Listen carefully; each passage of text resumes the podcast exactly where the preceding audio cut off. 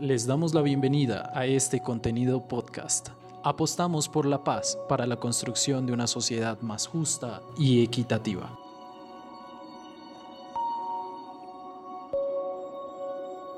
Freddy Cante es director de Ciencias Económicas de la Universidad Nacional de Colombia y docente de la Universidad del Rosario.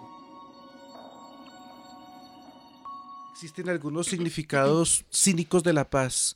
En el diccionario del diablo se define la paz como un momento de engaño y de tregua entre dos guerras.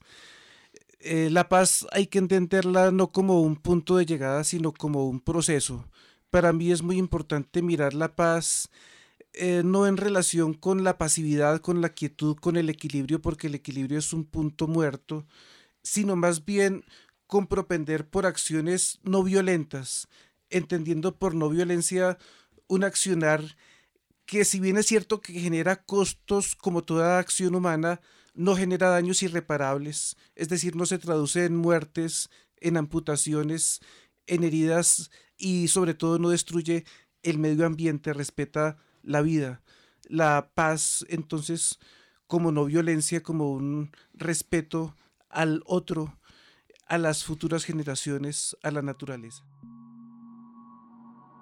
Este fue un fragmento del programa radial Rompecabezas, muchas voces, otras formas de vernos.